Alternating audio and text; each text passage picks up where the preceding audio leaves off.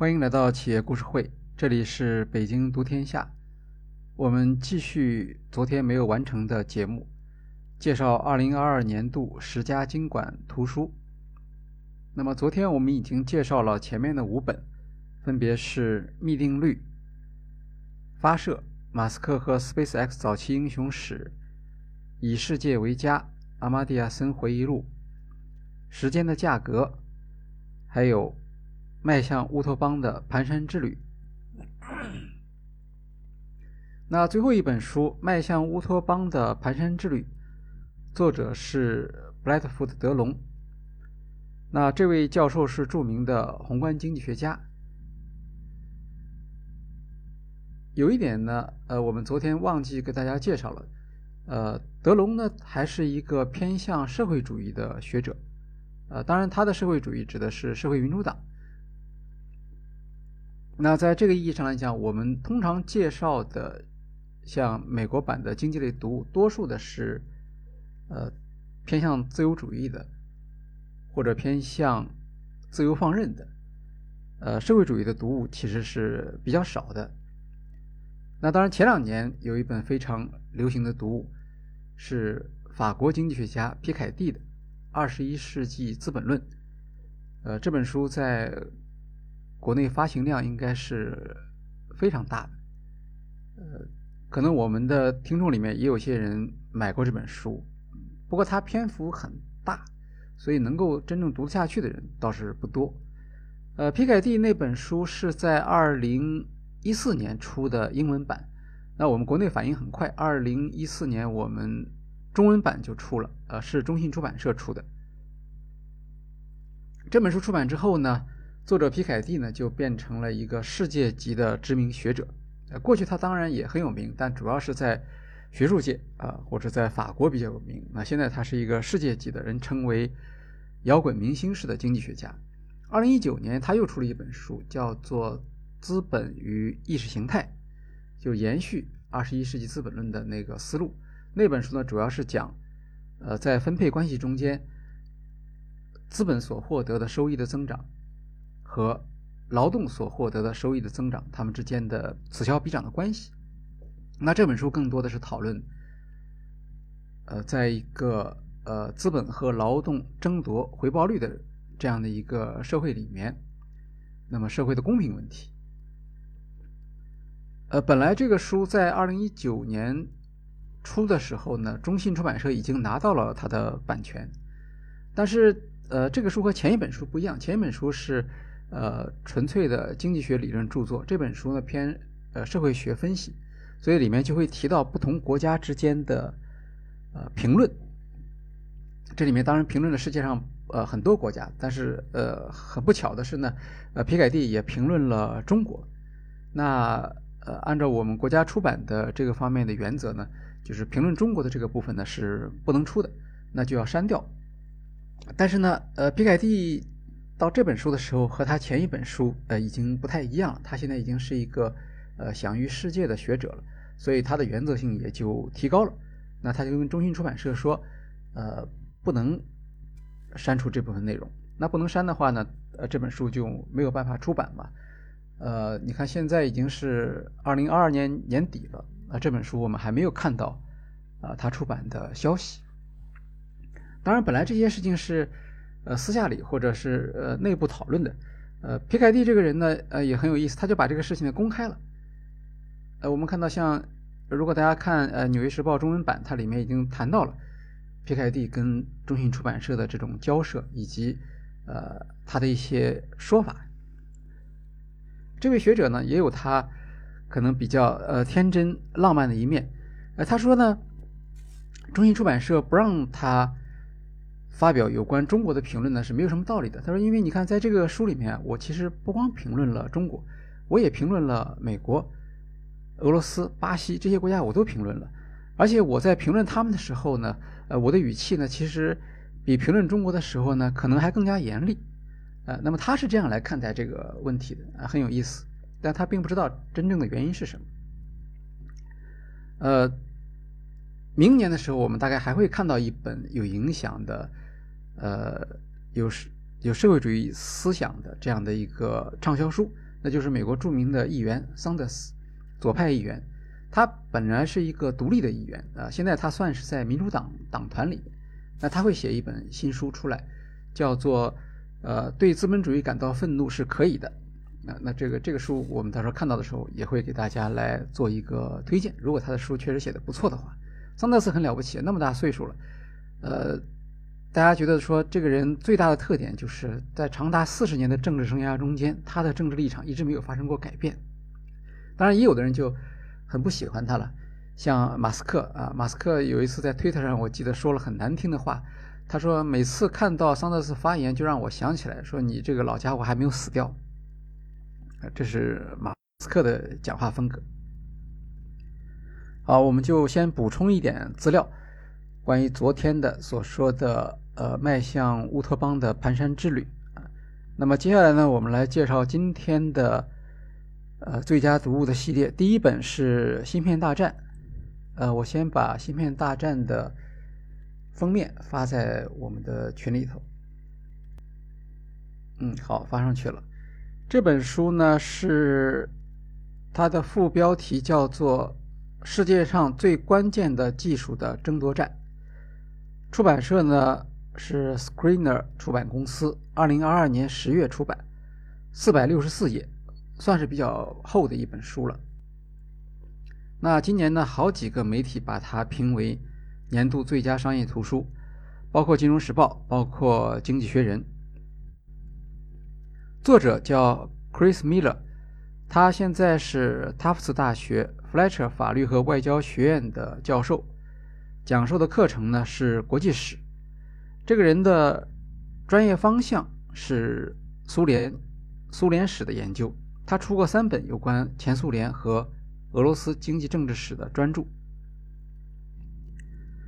那作为一部呃《芯片大战》，它实际上是讲这个呃世界上不同的政治势力围绕着芯片技术的突破和优势的保持展开的各种各各各个方面的这种争夺。所以它是从晶体管的发明开始讲起啊，晶体管的发明就是我们昨天。呃，在《密定律》那本书里所谈到的，一九五七年啊发生的分裂啊，都是有关于晶体管生产的这样的一个呃历史的开端。那么，当然里面有技术史的内容，有创业史的内容，有国家间的竞争。啊，这个人因为他对前苏联的历史，特别是美苏冷战期间的这种对抗比较熟悉，所以他写。呃，美国和苏联在争夺芯片领先的时候，那些记录写的是非常精彩的。呃，大概在这本书出了之后，我们在公众号上经常看到有人写文章说，呃，苏联是如何在与美国的芯片大战中落败的。那这样的一些文章呢，很多都是呃出自于这本书的材料。呃，当然，一一一个学者他也不可能所有的领域都很熟悉嘛。呃，恰恰在芯片这个领域中间呢，它又出现了不同的国家，比如说有欧洲的国家，但是也有亚洲的国家。所以我的感觉是他对亚洲国家的情况其实不算特别了解，呃，所以他在采访的时候做了很多的工作。但是毕竟这个不是他的专业，呃，写的比较精彩的部分还是在美国、在苏联这些部分。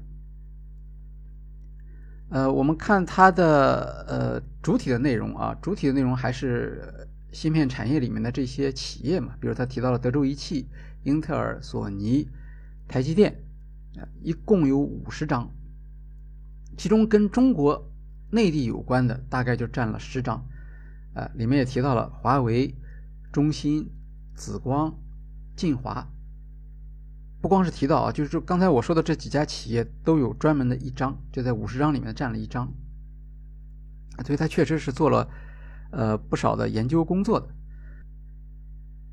呃，这先说一下他他他前面提到了一些背景的知识吧，就是，呃，一个很很意外的现象，芯片供应链的脆弱性是在新冠这个大爆发的时候呢，让各个国家感受到了，但是呢，这些国家领导人其实他们事先呢并没有对此做呃充分的心理准备。他举了两个领导人的例子，一个是呃，就是美国这边的，从特朗普到拜登，那么另一个就是德国的默克尔。哎，这两个国家在生产上啊，都受到了芯片短缺的影响。但是在这之前，他们其实都没有想到，或者都没有能够理解为什么芯片会出现大面积的短缺。这是因为，呃，现在世界上的最领先的芯片主要的生产地区，一个是在中国的台湾，一个是在韩国，还有呢，它的。封装测试呢是在马来西亚，呃，都是在亚洲这个地方。那么，在新冠疫情爆发的时候呢，这些地方轮流可以说受到新冠疫情的冲击嘛。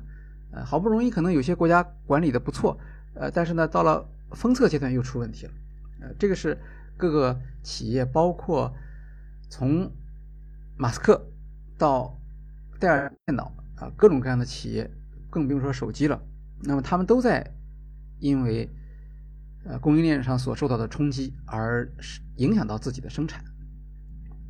所以一开始的问题就是，呃，怎么会出现这样一个情况，对吧？不是说呃，美国和欧洲在芯片的呃生产技术方面处于领先地位嘛？但是为什么呃在供应链上我们会如此脆弱？其实这里面背后的一个问题就是，半导体的生产它是。开始的阶段，它实际上是在美国，特别在硅谷地区，啊，那么后来怎么样逐渐到了亚洲这个地区，而且呢，在亚洲地区呢，取得了世界级的竞争优势，以至于在美国本土他们都没有这个生产能力，或者是生产能力它比较落后，这个是呃除了除了政治和战争以外，其实需要回答的问题，但是这个问题的答案呢？呃，其实跟政治和战争是有关系的，啊，所以他他这本书他是从，呃，在我看来比较有意思的地方，就是我们不不谈刚才讲的那个美苏争霸那部分，那个部分，呃，很多人已经介绍过了。我们来谈谈，就是为什么芯片的布局会成为今天这个样子。所以首先还是要从越南战争讲起，啊，就像我们刚才提到的，呃，狄龙的那本书，迈向乌托邦的蹒跚之旅，他把战后黄金三十年的结束时间定在一九七三年，那么一九七三年就是越南战争结束，石油禁运开始出现了，等等，这这这是一个重要的历史时期。那么在这个时候，呃，在军事上呢发生了一个重大的变化，就是在那个时候，美国发现，在华约和北约的战备竞争中间，其实美国为首的北约是处于一个非常不利的地位，因为。现代的战争装备的生产，在苏联的计划经济时期，这个生产能力实际上是全面超越了美国了。也就是说，呃，美国不论如何组织，那么你在呃在坦克、飞机、大炮这些战争装备的生产方面，其实是赶不上苏联了。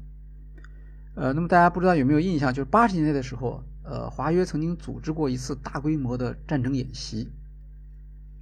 那么这个演习的结果，实际上使得欧洲的这个政治家们，呃，他们的心态发生了一个重大的冲击，啊，在他们看来，呃，华约的军队占领这些欧洲的国家的首都只是一个时间问题了，速度很快，那个时候美国根本来不及去支援他们，这就是呃战争的一个准备的一个现实。但实际上，当苏联开始做那个。大规模的战争实战实战演习的时候，其实离他垮台已经没几年时间了啊。那这中间究竟发生了什么？主要是当时在一九七三年左右的时候，美国就认识到了他们在常规武器方面已经是肯定是落后了，就这个没有希望了。不管怎么努力，都都追追不上苏联了。那他们就没有办法，唯一的方法就是去发展一种新的技术，就是精确制导。所谓精确制导，指的就是利用。呃，半导体芯片、逻辑芯片的这个计算能力，使得这个炸弹在降落的过程中间，呃，能够通过计算自动调整尾翼的角度，能够准确的落到一个呃轰炸的目标上去。我们经常在看抗美援朝的电影，或者是越战的电影里面，会经常反映美军为了轰炸后方的一个桥梁，投放大量的炸弹，实际上根本就打不中。如果你能够用呃逻辑芯片是指导这个炸弹的投弹的路径，那就不一样了。因为拦截一个飞机还是比较容易的，但是拦截一个炸弹其实是不可能的。如果这个炸弹能够准确的制导的话，那么只要很少数量的炸弹就可以摧毁它的目标。那么这条路线其实是美国人是被迫去做的啊，苏联人当然也也有这个技术，也有精确制导啊，只不过对苏联来说，他要打赢这场战争，并不一定依靠精确制导，但是对于美国人不一样，他们全部的希望都寄托在精确炸弹上面。那精确炸弹的技术条件是什么？就是就是半导体生产嘛。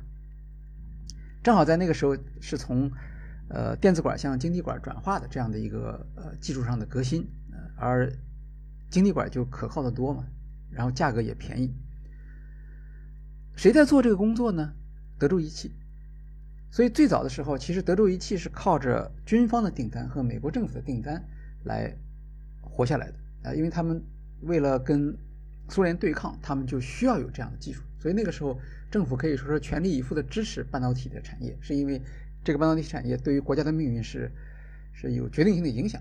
啊，这个也正是我们昨天在密定律里所提到的。当时硅谷就代表着美国的国家命运啊，承载了一个呃战争胜利的希望。当然，这个这个事情在七十年代、在八十年代的时候，大家都没有意识到。直到了呃九十年代海湾战争的时候呃，我们才看到哦，原来这个呃武器已经发展到这个新的阶段。但是武器的发展只是芯片发展的一个部分。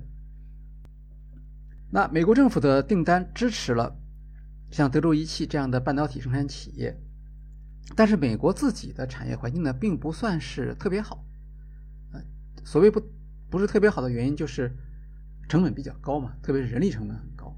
所以那个时候呢，像德州仪器他们这样的厂家，就在全世界范围内找合适的投资地点。啊，他们找到的就是亚洲。最早，比如说德州仪器是到了香港，哎，他发现亚洲女性做生产线上的员工，他的呃生产率比美国的员工要高得多，因为那个时候生产线的自动化程度还不是很高，很多东西需要手工操作，而亚洲女性手指纤细，所以能够更加准确的完成一些生产任务，呃，这个跟美国市场是不一样。那这样的信息传递出来之后呢，大家都要到亚洲地方去。呃，转移这种生产线，去雇佣当地的更加廉价的，然后生产效率更高的工人，这个就产生了产业向亚洲这些地方转移的这么的一个趋势。那么反过来讲，亚洲当地的这些国家或者是政府，他们对于美国半导体产业的迁移是一种什么样的态度呢？呃，大家并不都是欢迎的态度。呃，这里面他讲了一个故事。就是第一批德州仪器的代表，当时到台湾去，说要去台湾投资。那我们可能觉得到台湾投资应该是当地是很欢迎的。那台湾的管理科技产业的这个负责人啊，叫李国鼎，这个是台湾技术产业之父。呃，他在跟德州仪器的代表谈话的时候，他就表示不满。他说：“你看，你们总是把这种低端的技术啊，这个你们不要的东西弄到我们这儿来。呃，我们想要的是真正的，呃，最先进的技术。”嗯所以他这个反应呢，其实典型的代表了，呃，七十年代那个时候，呃，国际发展经济学的一个看法，就是进口替代嘛，对吧？我我们什么事都要自己来，我们不想要国外的这个技术，我们应当发展我们自己的技术。所以可以看到，呃，虽然那个时候，呃，美国的半导体工厂想要到亚洲这些国家来投资，但是呃，并不见得当地的。东道主都很欢迎他，可是后来这个这个这个过程却加速了呃！加速的原因呢，就跟我们刚才提到的1973年的情况是有关系的。因为美国在越南战争中失败了，他必须撤出越南。当然，他不承认他是失败了啊，他他他也觉得他有别的说法。但是在在这些亚洲盟国的眼中，美国就是失败了。那美国撤出了越南之后会怎么样呢？大家就很害怕，呃，因为这就代表着社会主义的力量在亚洲取得了胜利。那他们会满足于在越南的胜利吗？那他们会不会席卷整个亚洲呢？所以，所有的所谓的美国的这这一串盟国吧，从日本开始到韩国往下，然后到了东南亚地区，呃，所有的国家都处于一种恐慌之中，呃，因为我们想到，你像新加坡、马来西亚、印尼、泰国，所有这些国家都是坚决的反共，都是残害共产党人的啊，像李光耀手上这个迫害共产党人的这个黑材料是非常多的，所以他们都很害怕。那么在这种种恐慌的心理之下，他们对于呃向美国转移这种低端产业的态度，其实就发生了很大的改变。是吧？也就意味着，如果说美国的企业更多的投资于这些地方，办工厂也好，是炒地皮也好，只要你的钱投到这里来了，那么你对当地其实就是一个承诺啊。因为如果发生了战争，或者如果发生了像越南军队席卷东南亚的这样的一个结果的话，那么你看在你你美国公民的这些资产受到损失的份上，你可能多少都会来干预一下。呃，这样的话就就使得整个这个东亚地区这些反共联盟的国家，其实他们就要紧紧的去呃抱住美国的向海外投资的这些资本。那作者认为，实际上芯片行业就是在这个里面是受益的啊，所以一开始其实并不是说呃一个很顺利的过程啊，而跟当地的这个政治是有关系的。那么当呃，德州仪器为代表的这些美国半导体，他们去做的时候，他们其实还碰到了一个竞争对手，那时候就是日本。啊，早期的话，在韩国和台湾企业崛起之前，当时美国的主要对手是日本嘛。那呃，那个时候日日本开始威胁到美国这些企业的生存。那这些企业呢，他们其实也也不讲什么武德或者讲讲什么规则意识啊，他们一一一被日本人打垮的时候，就跑到政府那儿去哭诉，要求政府来干预他们。最后好歹，呃，把日本的这一波给挡住了。呃，挡住了之后的话呢，他们就已经开始建立起一个新的呃全球的供应链，把从日本到韩国到呃台湾、新加坡、马来西亚都结合到这个芯片创新和全球供应链的市场中间。那作者也做了个对比，就是苏联其实就缺乏这样的。全球整合资源的这种眼光啊，那么在双方的竞争之中，其实呃，在前线拼杀的除了军队之外，还有这些硅谷的企业家啊。一开始呢，呃，政府是支持他们的，或者说硅谷的订单主要是来自政府。在六十年代的时候，据说德州仪器生产的芯片的唯一的买主就是美国政府。后来呢，每次当硅谷被外国竞争对手打败的时候呢，都是政府出面来，呃，用用合法的、不合法的手续，总之是呃帮助他们。但是呢，情况慢慢发生变化了。呃，后来呢，硅谷发现呢，真正的芯片的用户或者芯片的增长潜力不在军队的或者军用的市场，而是在民用市场。呃，今天情况就完全不同了嘛。那么我们对最高性能的芯片的使用，主要是在手机或者在游戏，或者在制图啊什么等等这些功能方面。这个跟国防事业已经关系不大了。那在这个过程中间呢，他们就把政府呢踢出了市场。现在据说，政府采购芯片产业的市场份额已经不到百分之二了。谁是大老板呢？苹果的库克变成了芯片产业的大老板。那今天很有意思。就是呃，美国国防部他为了害怕这个战争期间嘛，这个生产不出来芯片，所以他们一直保留着一个芯片工厂。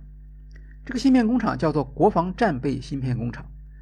到了二十一世纪初的时候，呃，负责管理它的美国国家安全局最后就决定把这个工厂关掉。呃，为什么关掉了呢？因为一般认为军事上的使用是比较先进的，但是在芯片行业却恰恰恰相反。现在军用的芯片其实已经落后了，民用的芯片比军用芯片的功能上要强很多，啊，所以这家工厂就算是留下来了，它已经没有意义了，因为它的呃生产的工艺比市场上的主流产品已经落后一代两代以上，那就算是要打仗启用它，其实也对于国家没什么帮助。而更有意思的是说，政府现在连设计芯片的钱都没有了，因为越来越贵了。然后现在军方和间谍部门呢，都只能和企业一样，到市场上去购买现成的芯片。呃，当然他不能指责呃，这些硅谷的企业家他们没有爱国心，对吧？那那因为你你你你你你现在国防部门的需求啊，已经失去了领先性，这个不是他们所造成的。呃，我们前两天还看到新闻嘛，那个呃，台积电跑到美国去建一所工厂，在亚利桑那州。那么一开始张忠谋就不肯说这个工厂到底是呃哪一代的技术水平，是吧？他总是说呃。台湾本土的是最先进的，美国是落后的，但是后来揭晓之后，还是承认了，就这个工厂其实就是呃最先进的工艺技术。那它投资是多少呢？这一间工厂的投资就达到了四百亿美元，那在过去其实是呃无法想象的。呃，整个这个芯片产业的竞争，它实际上是靠钱来呃堆积起来的。那在现在这个投资密度越来越高的时候，实际上连政府都无法去。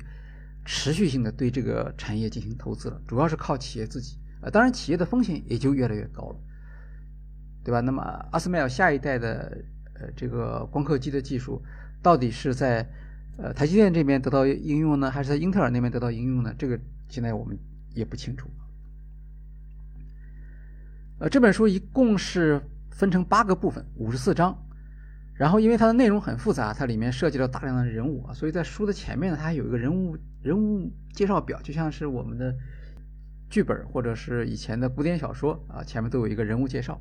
但人物介绍挺好玩的，你看人物介绍里面，他第一位是张忠谋，Morris 张啊，从他对张忠谋的采访开始。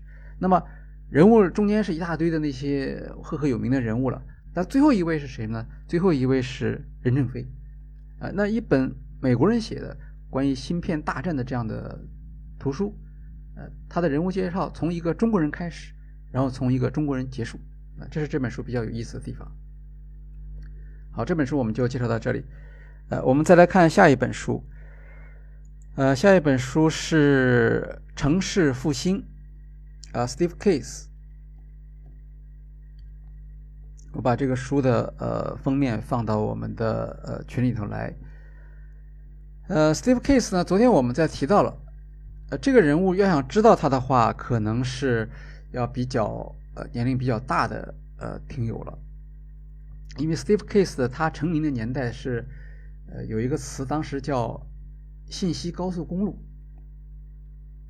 现在大家已经不不说了啊，因为因为互联网已经成为现实嘛，在那个年代的话，呃，信息高速公路还刚刚开始建设，所以呃，他当时就是。美国在线的创始人，啊，信息高速公路在国内的代表就是叫做银海威啊，不知道有没有人听说过这家公司？好像当时有个广告牌，呃，叫叫做信息高速公路啊，然后从前面什么左转多少米就到了，那就是他们公司的办公的地点，这都是非常早的时候了。啊，我们回来说这本书，这本书叫《城市复兴》，它的副标题叫。创业者如何建立新的美国梦？出版公司是 Simon Schuster，二零二二年九月，二百七十二页。作者是 Steve Case，美国在线的创始人。他曾经以一个特别大手笔的收购，在历史上留下名声，就是收购了时代华纳。那当时这个 AOL 成立，就是美国在线成立大概没几年嘛，能够能够收购一个。美国最大的媒体公司啊，的确是非常了不起的。现在呢，呃，退休之后，他现在担任的是美国史密森学会董事会主席。这个史密森学会啊，下面有一些博物馆呢，还有一些呃历史建筑，呃，在美国是一个非有非常有影响力的呃基金会啊，或者是智库啊，就是这样的一个呃组织。当然，这个组织的来头非常大，因为根据它的章程啊。呃，董事会的成员应该包括美国的副总统和最高法院首席大法官。那城市复兴是什么意思呢？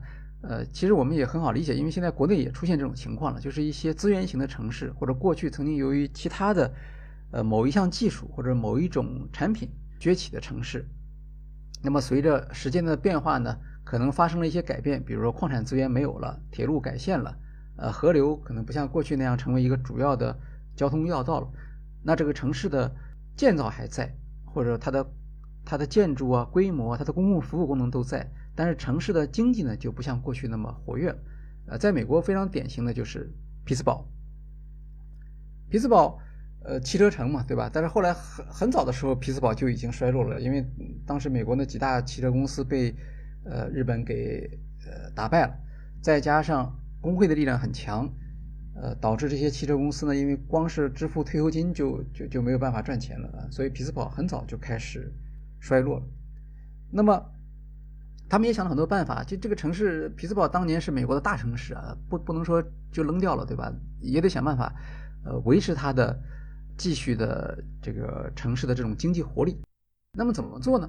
那过去其实呃没有什么特别好的方法，是吧？比如说你你让工人去进行再培训呐，转移就业啊，什么等等，这些都都很难的啊。那现在不一样了，现在因为有了呃一个数字化变革的基础啊，那么这些城市呢，呃它的改进的方向就有了一个新的可能性。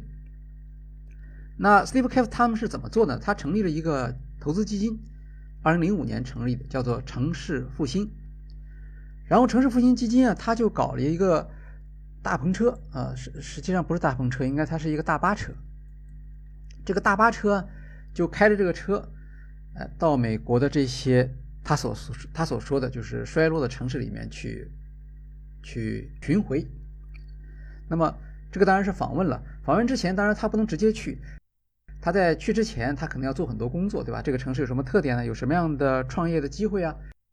然后他带着一些投资人，因为他本身就是一个投资基金嘛，那么到那些地方去和本地的创业者见面交谈，也把本地的官员拉进来。那么大家来看看这个城市，虽然它现在可能不像过去那么活跃，但是它可能仍然有一些独特的要素禀赋，使得它在呃今天这样一个数字化变革的环境中间。仍然有可能，呃，取得城市的复兴。那说，他说到今天为止，他们这个大巴车已经拜访了全美七十座城市，然后投资了一百三十家创业公司。这些这些地方啊，表面上看起来好像是大家觉得是一些内地的城市，或者呃，不像过去那么样的有光彩了。但是他们往往也有一些独特的条件，啊，比如说有的。它有全国速度最快的网络服务，这个很有意思。一般认为最快的网络服务应该是像沿海的一些城市，但是网络服务它的成本是很高的，所以有些小城市它跟电信公司合作，它反而可以去实现。那么它用这个这个特点来招募那些呃需要这个网速的公司，是吧？还有的从普通家庭的需要发现商机，比如说大家现在对水的质量非常担心。那么有没有什么办法能能够快速的检测出这个水里面的成分，知道这个水饮用时候是不是安全的？那这个都是他在呃大巴巡游的时候发现的这种创意的机会。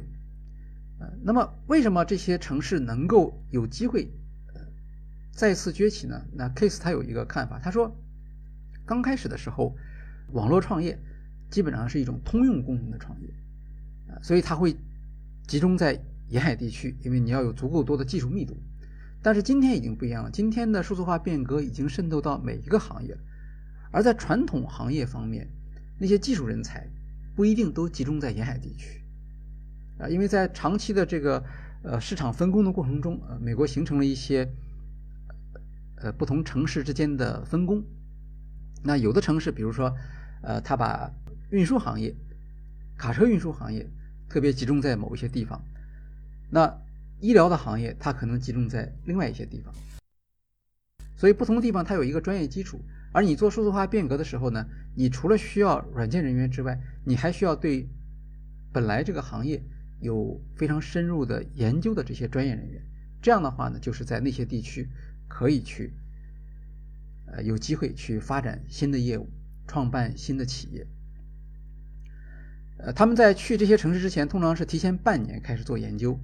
但是大巴车开过去了，反而时间很快，基本上就是一天的时间。然后他们开一天时间会议，叫做头脑风暴。开完会议之后呢，再找十个队来进行创业比赛，呃，至少可以给他们十万美元的创业基金。最重要的是让这些外来的投资者，特别是来自东部和来自西部沿海地区的投资者，看到在内地这些城市有什么样的。呃，创业的机会，看到他们有什么样的呃吸引人才的政策，他认为，在美国城市复兴的一个最重要的基础，其实就是对资源的重新利用。啊，因为过去利用的资源主要是在沿海地区嘛，但是在内陆地区也有很多的智力资源。那么，怎么样能够把这些智力资源发挥出来？这个实际上就是一个创业的重要的供给的来源。现在的情况是，美国百分之七十五的风险投资集中于三个地方，就是加州。呃，纽约州和麻省，那么剩下的四十七个州要争夺其余的百分之二十五，啊，这个就是 Steve Case 他要解决的问题。我们看 Steve Case 在城市复兴里面所提出的主张，好像和我们国家近年来支持市场类聚以提高资源效率的理论主张不一致。比如说，国内复旦大学陆明教授他的《大国大城》是支持发展大城市产业集群的。那这里面可能有一个呃情况的不同，就是说，在美国和中国中小城市的资源呢其实是不太一样的。呃，中国的中小城市呢，它实际上没有得到充分的发展。而美国的中小城市呢，它在历史上它已经得到了一个比较充分的发展啊，因此具备刚才我们所提到的数字化变革所需要的专业的基础，不管是人才的基础还是设施上的基础。那最后呢，我们要谈一谈，呃，城市复兴它的这个书里面所做的这些主张，它的历史渊源。因为在美国，呃，城市复兴呢，并不是一个完全新的议题。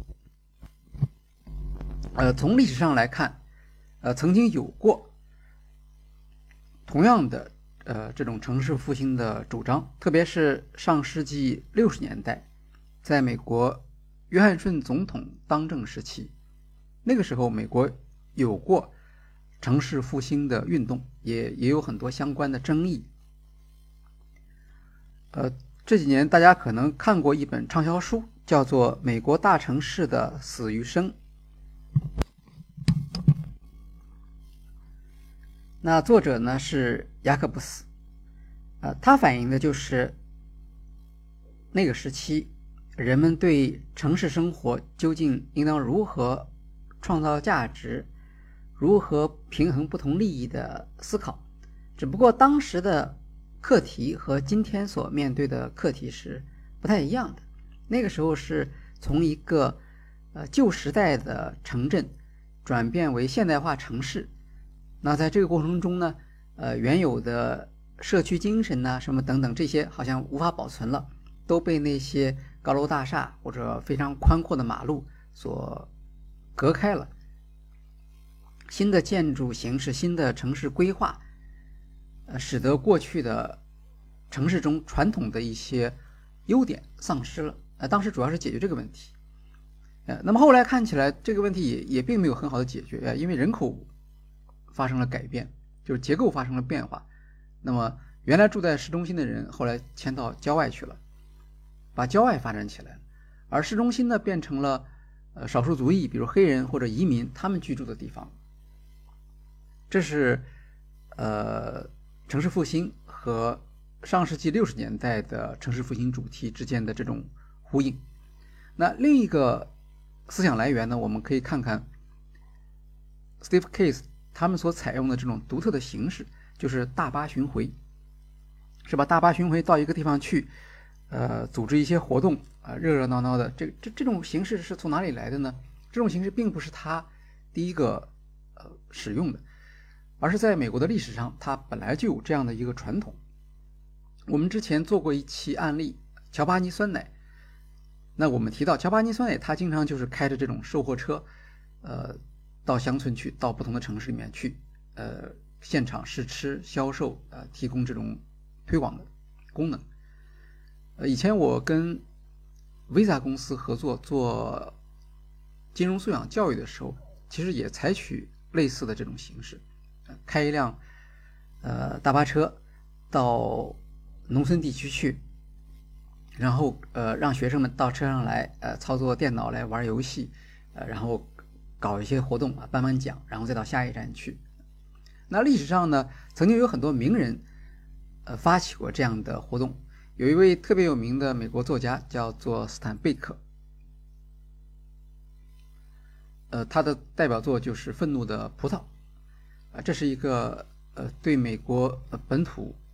还有社区有非常深入的研究的这样的一位文学大师。那他在他结束生命之前，呃，不久，他预感到自己快要走到生命尽头了，他就自己开车，在美国进行一个穿越美国的这样的一呃一次旅行，好像是从东北到西南吧，大概是这样的一个过程。那这也是当时呃受到很多人关注的呃这样的一个壮举。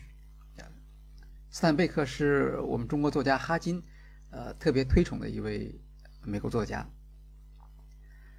呃，那当然，呃，Case 并不是从斯坦贝克这里获得的灵感，呃，他的灵感呢也是有渊源的，它来自于另一本书，叫做《我们的城镇》（Our Towns），出版社是 Vintage，出版时间是二零一八年。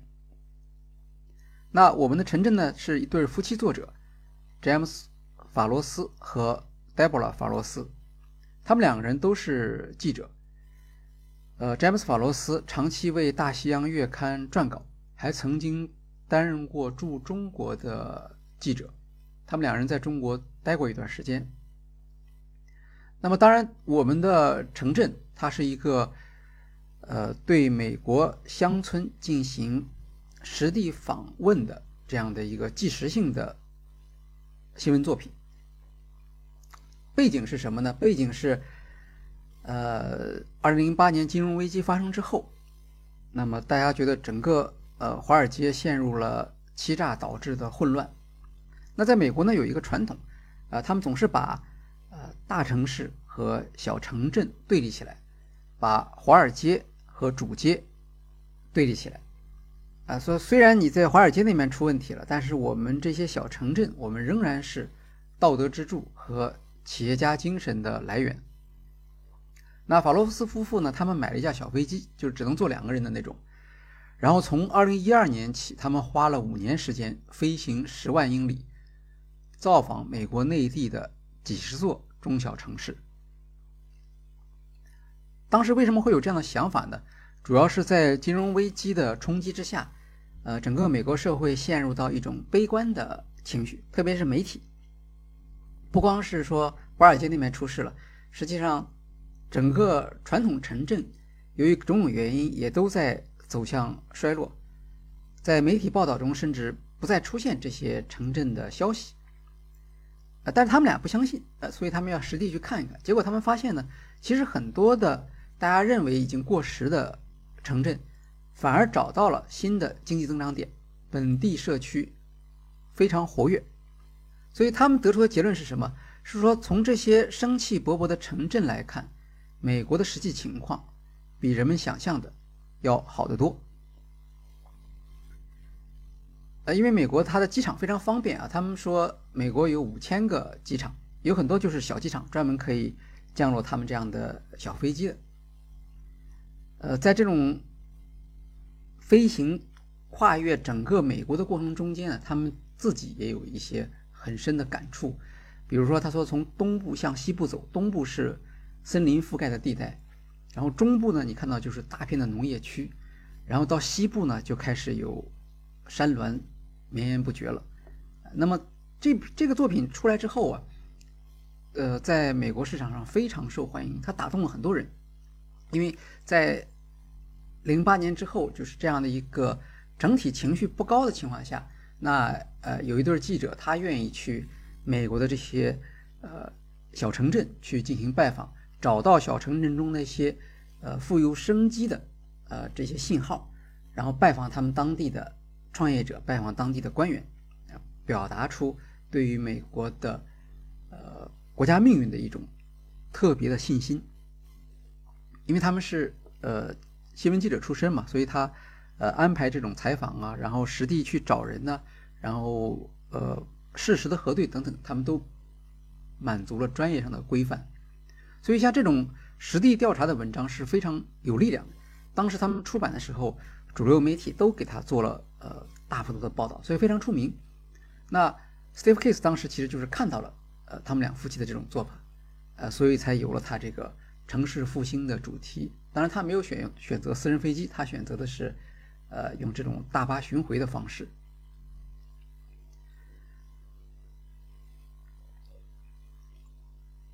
到了二零二一年的时候，我们的城镇呢就拍成了纪录片上映，啊，再次的引发了人们对美国小城镇活力的关注。那我们知道这本书呢，嗯，一方面是 Steve Case 他讲到了他的灵感的来源，同时呢，我们在另一个场合呢也看到有人推荐这个书。呃，原来《华尔街日报》中文版的主编叫做袁立，他现在在韩国。他主办一期播客，叫做“不明白播客”，呃，采访很多呃中国的学术界的、呃思想界的名人。那么在有一期节目中间，他采访了美国的一个智库的专家，叫做甘斯德，他们讨论中美关系。那按照原力的习惯呢，呃，节目的结束的时候，他一定要请这位嘉宾向听众推荐一下。建议大家阅读的书目，那甘斯德当时推荐的书里面，第一本就是《我们的城镇》啊。他说呢，呃，中国的学者，甚至中国现在外交的呃政策的一个基石，是有关东升西降的论断。那么他认为呢，呃，在得出东升西降这个结论的时候，呃，可能这些研究人员缺乏对呃美国的真实情况的了解。比如大家会觉得联邦层面一片混乱，既呃选拔不出来优秀的领导人，然后又没有一个呃连续性的、清晰的、透明的政策。但是美国的活力不在联邦层面，而是在呃基层，在那些中小城市里面。所以在得出东升西降的判断的时候，应当考虑呃这些小城镇的活力，或者他们才是。呃，能够代表美国社会的呃这样的一个呃前景的，所以这是我们能够在了解到从不同的渠道了解到大家对我们的城镇这本书有一个比较高的评价，所以顺便也介绍一下。好，关于 Steve Case 他的城市复兴，我们就介绍到这里啊，然后我们来看下一本书，下一本书是创新的人性方面。呃，出版公司是 BearCollar，二零二二年十一月出版，二百六十四页。这本书的作者呢叫做 Mauro Porcini，啊，是一位意大利裔的世界知名的设计师。他从二零一二年起担任百事可乐公司的有史以来第一位的首席设计官。在这之前呢，他是三 M 公司首席设计官。那熟悉管理学的人听到这个书名就知道，他是在致敬另一本管理学经典《企业的人性方面》。麦克雷格写作，呃，这本书是最新的版本，是浙江人民二零一七年出的。那我们为什么选择这本书呢？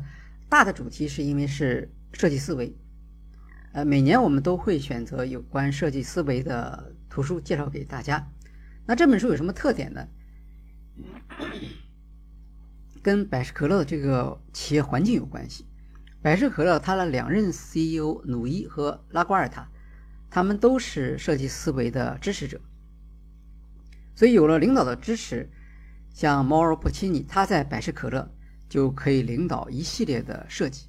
啊，他的设计使得百事可乐成为运用设计思维实现竞争优势的领先企业。那一般来说。谈到设计思维，大家首先会想到的是 IDEO 啊，Tim Brown 的这些人。那他们本身是一家设计公司。哎，我们可能更感兴趣的是在非设计背景的公司里面，怎么样去使用设计思维，怎么样让大家来接受，怎么样让设计思维发挥价值。呃，那过去呢，呃，这方面的题材其实不是太多。呃，大部分的都是设计师讲他和一个企业怎么合作做一些产品。呃，像百事可乐这样的。呃，在一个世界级的企业中间，大规模运用设计思维，这是这本书比较独特的地方。呃，当然，大家可能会觉得奇怪啊，像像百事可乐这样样听起来非常传统的公司，那设计思维在这里面究竟能够发挥什么样的作用呢？呃，我们在这里就不做详细的介绍了，呃，大家可以看看这个书，呃，比如说他提到，呃，在百事可乐苏打水饮水机的设计上，那苏打水饮水机的用途是什么呢？大部分是在我们常见的那种啊餐厅啊，或者是呃活动场所。呃，体育场所啊，你可以在那个地方去快速的获得呃苏打水。那么这个苏打水的机器如何运用设计思维来进行重新的设计，带入到一个从传统的机器进入到一个数字化时代的机器？这这里面就是呃摩尔普奇尼他做的一个出色的贡献。实际上，他的影响力是呃我们我们我们在行业之外是很难想象的，做的非常好。呃，关于毛罗·普奇尼在百事可乐的工作，呃，我们就不做太多的介绍了。但是我们可以提一个故事，这个故事是呃也是很有意思。一般说来，呃，设计思维的这些呃人物，他们不太讲在自己的身上怎么样使用设计思维。而 p o c i n i 就给了我们一个很好的例子，是找工作。他在他说他自己啊，在三 M 和百事可乐工作时，都会考虑哪些方面是企业不知道设计师可以为他们创造价值的地方。好，二零一二年，他开始去面试百事可乐的工作。那么在面试时，最后的一个环节是要见到。百事可乐的 CEO 当时还是女强人努伊。那么面试之前，他当然要做点准备了，呃，所以他就做了一些研究，思考怎么样才能够打动对方，争取到自己所需要的支持和资源。然后呢，他到了努伊的办公室，到了办公室之后，他就拿出一本书，什么书呢？是埃斯克森的《乔布斯传》。啊，这本书我们可能大部分人都看过。书里面夹了一张红色的 Post-it 书签，啊，当时他还是三 M 公司的首席设计官嘛。然后当着努伊的面，他就打开这本书，找到书签所在的那一页，是这本书的第一百五十四页。按照一个位置开始念。乔布斯低下头，看着自己的鞋子。这是一段沉重的。让人不安的静默。接下来，他说出了那句挑衅的话，让我之后好几天不断回想。这段话说的是当年乔布斯说服百事可乐总裁斯卡利加入苹果时的情景。那个时候，百事可乐已经是一个世界级的企业了，呃，但苹果还是处于创业的早期阶段。虽然前景很好，但是要想说服百事可乐总裁到他们这儿来，还是很有难度的。那么，为了说服斯卡里，乔布斯就提出了：“你打算这一辈子都卖糖水吗？”这个著名的灵魂拷问。为什么波奇尼要专门给努伊念这样一段话呢？因为在面试的时候，大家都会遇到一个问题。你为什么要加入本公司？那普奇尼作为一个设计思维的大师，他就从这样一个固定的套路的问题出发，来做一个有说服力的设计。他对努伊说：“他说我愿意加入百事可乐，是为了向乔布斯，向伟大的乔布斯证明，百事可乐不只是卖糖水的。”我们也可以做到改变世界。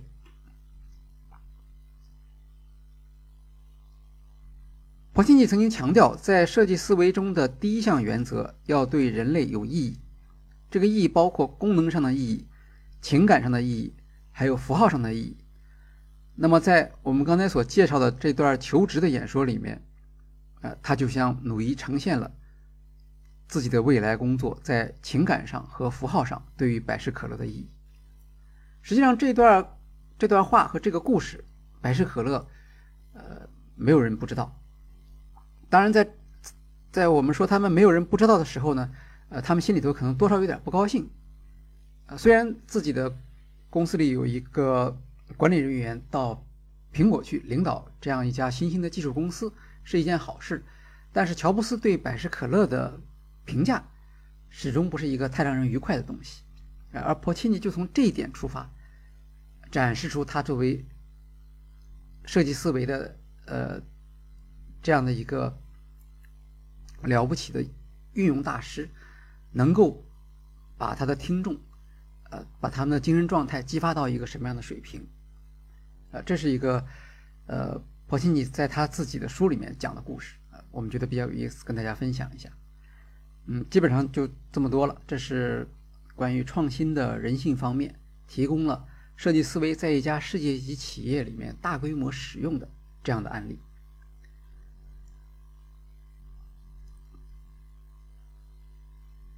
接下来的书应该轮到呃一二三四第四本书了，就是第九本，叫做《通用电气的跌落》。呃。这本书是 Portfolio 出版公司二零二二年十一月出版的，篇幅很长，八百一十六页，是一本新书。呃，虽然是刚刚出版吧，但是已经受到了很多的关注。呃，我们看到像《纽约客》杂志是把它评为二零二二年度的最佳图书的候选候选名单。这个书的作者叫威廉·科汉，他是一个著名的有金融背景的作家。在投资银行业曾经工作过十七年，包括在华尔街上很有盛名的拉萨的银行里面工作。后来他就研究拉萨的银行，出了一本书，叫做《最后的大佬》。这本书获得二零零七年《金融时报》最佳图书奖。中文简体版是中信出版社出版，二零零九年。那这样一个背景介绍，我们就是说，他实际上在呃美国的。商业报道这个领域中间是一个非常受尊重的作者，所以他有一些独特的条件，造成他这本书的一些价值。总的来说，这本书呢是采用一个高管的视角，他报道的是企 CEO 的行为和董事会的呃这些一些内部的互动，从高层决策来解释呃企业的选择和结果，一共二十八章。前面四章呢，就概要了一下通用电气的早期历史，呃，包括爱迪生在这里面起了什么作用，早期遇到过什么样的困难等等。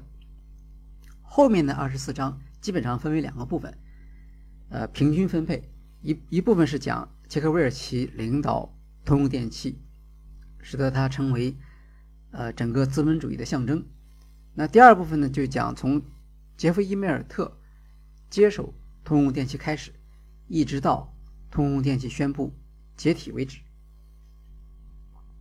那么它的特色在哪里呢？特色是它对于通用电气的高管、董事会的成员，还有他们的交易对手，比如说并购时候的这些对手、企业的高管等等，进行了大量的访谈。这里面最宝贵的一部分访谈资料是对韦尔奇本人的访谈。当然也有对伊梅尔特的访谈，呃，但是因为韦尔奇已经去世了嘛，所以这部分访谈就变成了最后的记录了。杰克韦尔奇的访谈是发生在二零一八年到二零一九年期间的，呃，这个时候呢，其实离韦尔奇去世已经是很近了，他是二零二零年去世的，那。这个时候，为什么呃威廉·科汉能够接触到韦尔奇，来对通用电气的历史、对他的继承人、对通用电气的未来进行一连串深入的访谈呢？呃，主要还是因为韦尔奇那个时候已经知道了，一八年的时候，伊夫伊梅尔特已经下台了，然后通用电气的衰退的结局已经是很清楚了。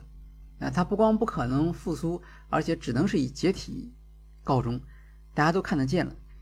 那么切克韦尔奇一生，他主要的成果就是通用电气嘛，对，所以在他呃生命行将结束的时候，他也想对世界发出一些自己的声音，表达他对通用电气的悲剧性命运的看法。当然，在和呃威廉姆科汉的访谈中，他还是。不承认自己的责任，而主要是指责伊梅尔特，觉得在这个候选人的在这个继承人的筛选中，呃，他们犯了错误，伊梅尔特完全是不称职的。啊，那么我们刚才提到，他除了采访韦尔奇，他也采访了伊梅尔特，那这就比较有意思了，因为同一件事情，呃，不同的人出于不同立场，他们的解释也好。回忆也好，评判也好，一定是不一样。那对于一个作家来说，这是呃最好的情况。我们能够看到，呃，大家相互之间隔空，实际上在做各种各样的争论，啊，使得这个故事就非常的精彩。过去呢，一般大家会觉得这种公司内幕的作品，它呃主观性特别强嘛，基本上你会代表一一一派的观点。但是这个作品呢，因为它的内容上比例上比较平衡。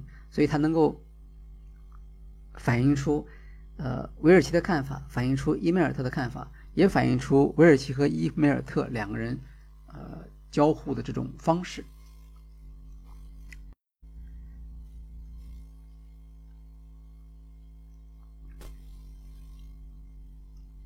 除了呃韦尔奇和伊梅尔特以外，他们还对其他的企业的高管进行了呃采访，比如说。伊梅尔特在决定通用电气下属的电视网 NBC 要不要把它继续经营、转变方向还是出售。呃，那在讨论这样的一个并购的这样一个决策的时候，他不光要谈到韦尔奇的说法，要谈到伊梅尔特的说法，也谈到他们的交易对手 Comcast 他们的高管对通用电气的管理能力的看法。对于通用电气的定价能力的评估等等，这样的一些细节，其实是这本书呃比较有特色的地方啊，也是它为什么那么厚的原因。因为同一个事情，它可能要讲不止一遍啊，甚至很多遍，反复的来来从不同的角度来帮助读者来尽可能的接近这个事情的真相。啊，那关于这本书呢，我们有一个比较长的书评在公众号上面，大家可以去看一看。啊，在这里呢，我们就呃不去讲过多的细节了。这是呃通用电气这本书。啊，我们再看下一本书。下一本书是美国债券信贷即自由。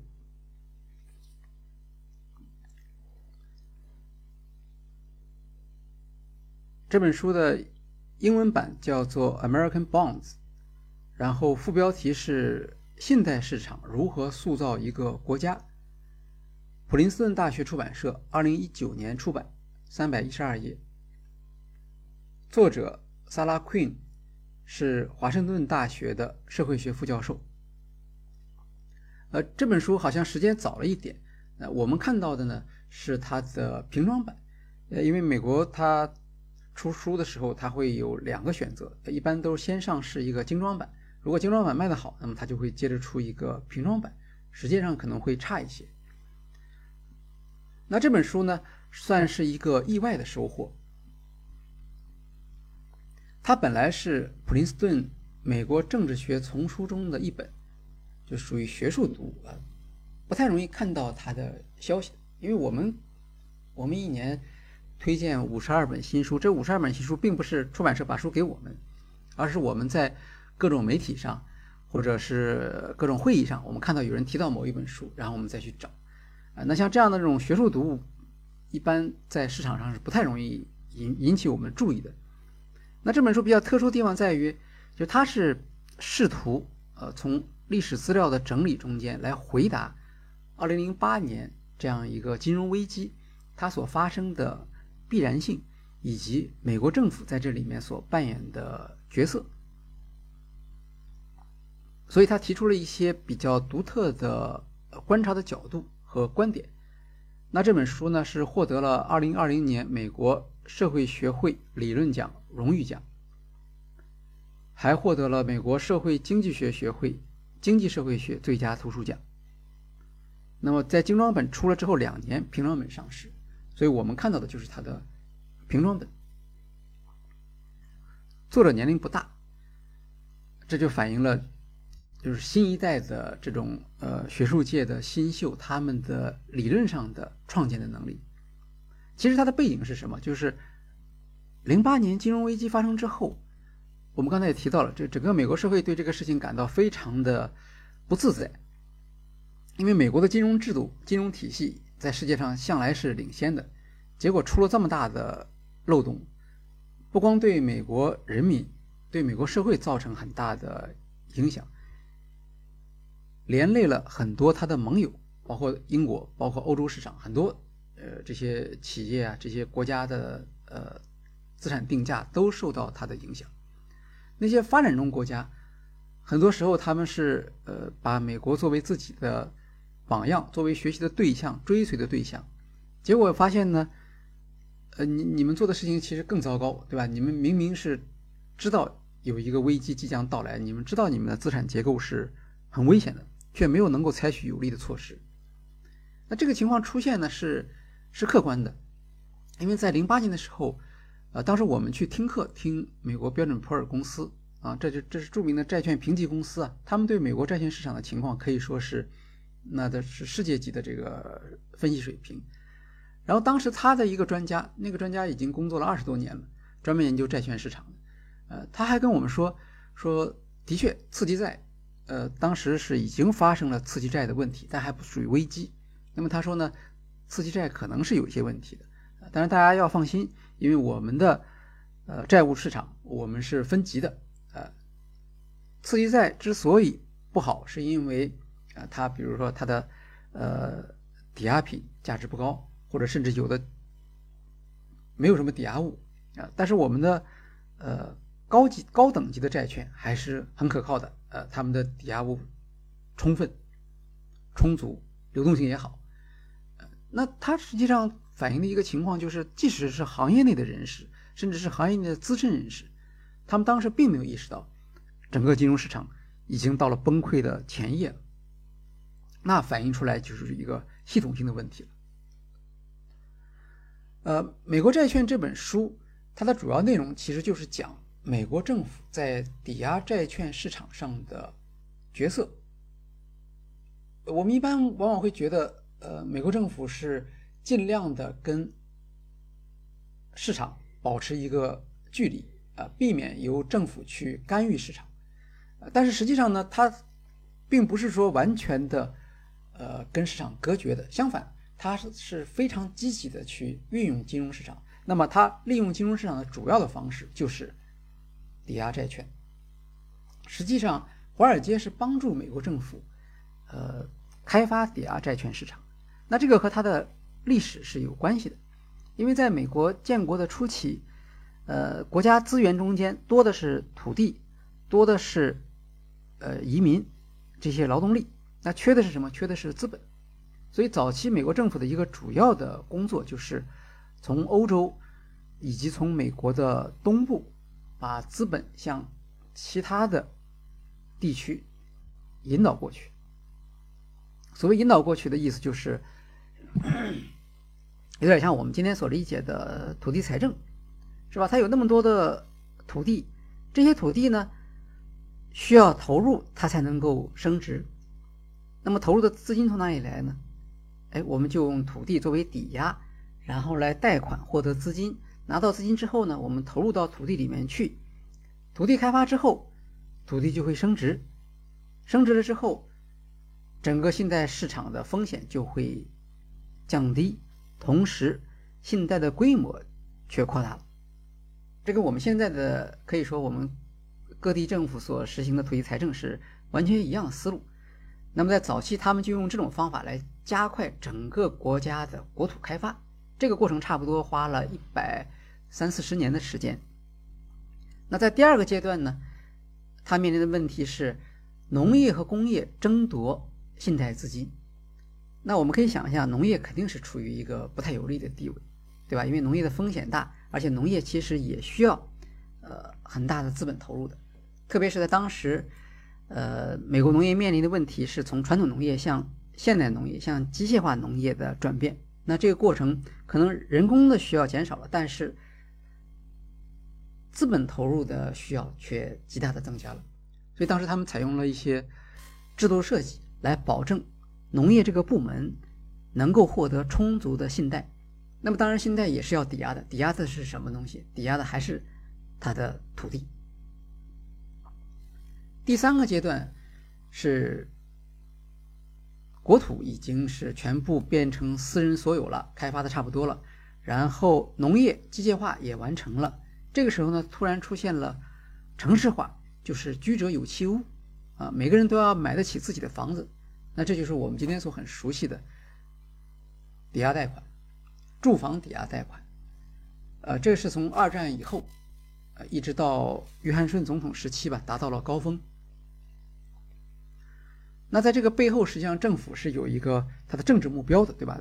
居者有其屋，这是美国梦。但是美国梦怎么实现呢？不是说国家直接去出钱盖房子，而是提供一个信贷，然后通过个人申请的方式。把这个房地产市场发展起来，那不管是房地美啊、房利美啊，实际上本质上都是一种信贷工具。那么作者的意思就是说，在过去两百年的历史中，那么政府通过抵押债券市场实现了社会发展，实现了国土的开发、农业的保证、居者有其屋，啊，当然到后来了，这个事情就控制不住了，因为。你的资产价格越来越高，呃，可以用作抵押的东西就变少了，然后呢，那些没有能力去支付贷款的消费者，他们也开始去买房子。大家以为房子总是不停的涨价的，但实际上这个东西总是有一个过程的。当房子价格不能上涨的时候，那抵押物的价值开始下降，抵押物价值下降就意味着违约。呃，而整个资本市场它是建立在信用的基础上的，一旦开始违约，那就是系统性的崩溃。呃但是实际上，按照作者的观点，就是我们，呃，美国就是靠这样的一种方式发展起来的。啊，你不能只要它的好的地方，而一旦出了问题，你就把所有的责任归到金融市场的头上。呃，实际上这是政府的一个行为。当政府在这样做的时候，它后期它是控制不住自己的。呃，所以只能走向一个呃金融市场的崩溃，然后再修复，修复市场价值，对吧？房地产也好，土地也好，它会回归它一个市场出清的价格。那么到这个时候，其实金融风险也就可以去呃重新定价，呃，然后呢把它的风险降低。实际上，今天我们看到，呃，零八年之后，像房地美、房利美这样大型的贷款机构，呃。都已经是完全的在信用上破产了，后来不得不用美国政府把他们接管下来。但是几年过去了，他们又赚钱了。当然，财政部毫不客气的把他们赚的钱全部拿走了。实际上，房地美和房利美他们属于半私人企业，那些股东们他们也不高兴。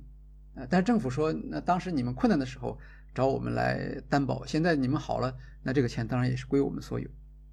所以，他这个书呢，使得当时的那些读者看了之后。就有一种呃松了一口气的感觉，就是我们确实是呃惹了很大的麻烦，对吧？我们也吃了很大的苦头，呃，但是我们还是应该承认，就任何事情都是有它的两面的，你不可能只要其中的一面。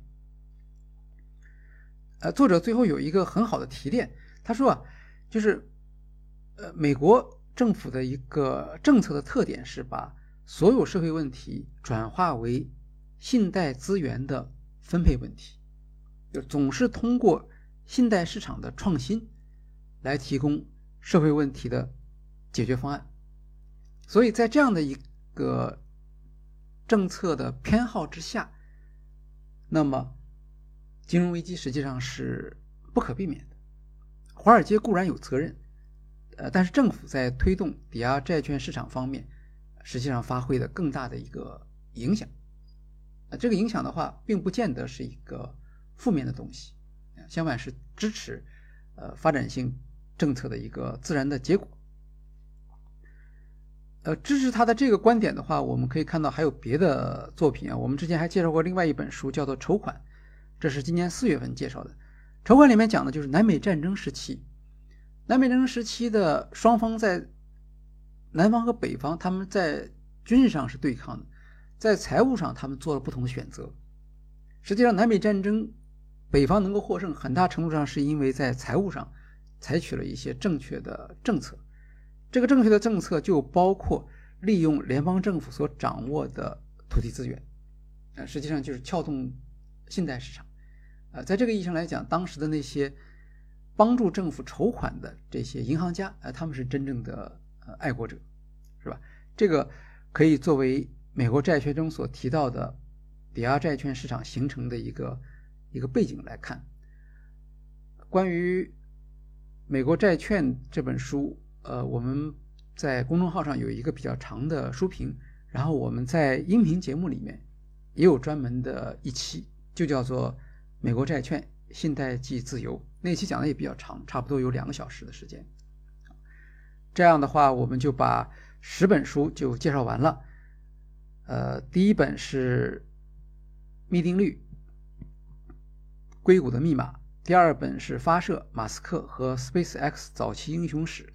第三本是以世界为家，阿玛蒂亚森的回忆录；第四本是时间的价格；第五本是迈向乌托邦的蹒跚之旅；第六本是芯片大战；第七本是城市复兴；第八本是创新的人性方面；第九本是通用电气的跌落。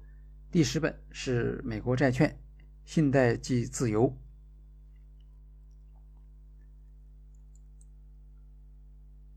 呃，按照惯例呢，除了介绍十本书之外，通常我们还会有一个 extra，就是外译篇。那在外译篇里面呢，我们推荐的是公司制度的历史，英文名字叫做 For Profit，呃，意思就是盈利性组织。啊，这本书是 Basic Books 二零二二年十一月出版的，三百六十八页，是一本新书。呃，但是影响还是很大的。刚出了之后，就已经有好几家呃媒体把它作为今年的最佳图书。那它的作者叫做 William Magnuson，他是美国德克萨斯 A&M 大学的法学院的副教授。二零二一年，他出过一本书，叫做《区块链民主》。这本书也挺受好评的。那公司制度的历史，顾名思义，其实讲的是从从法律的角度来讲，啊，世界上这个公司制度是怎么样产生的？古代的时候是什么样的？现代的时候是什么样的？它的结构是比较简单的，就是从古罗马讲起，那个时候的公司是什么样的？然后后面是分别是银行、股票、垄断、生产线。跨国企业并购创业，这加起来就是八章。这八章呢，就相当于八个案例。八个案例分别是：古罗马的包税人、佛罗伦萨的美第奇银行、英国东印度公司、美国联合太平洋铁路、福特汽车、美孚石油公司、并购大王门边的野蛮人 KKR 公司。最后是 Facebook。那这本书，呃，特别值得推荐的一个地方，就是他总结了一个历史的发现。他说，从历史上来看，公司制度的基因中本身就包含着公共事务和公共利益。这个人他的呃文笔非常好啊，他开篇的那段是非常的吸引人的。他讲的就是古代。古罗马时候的公司发挥过什么样的作用？呃，当时我们知道迦太基和罗马之间是有一场生死决战嘛。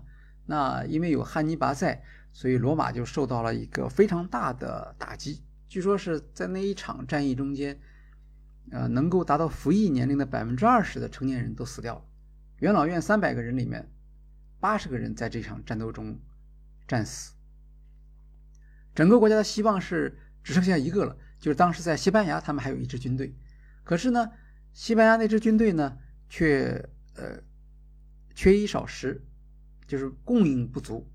而罗马共和国当时已经没有钱来供养这支军队了。那这时候怎么办呢？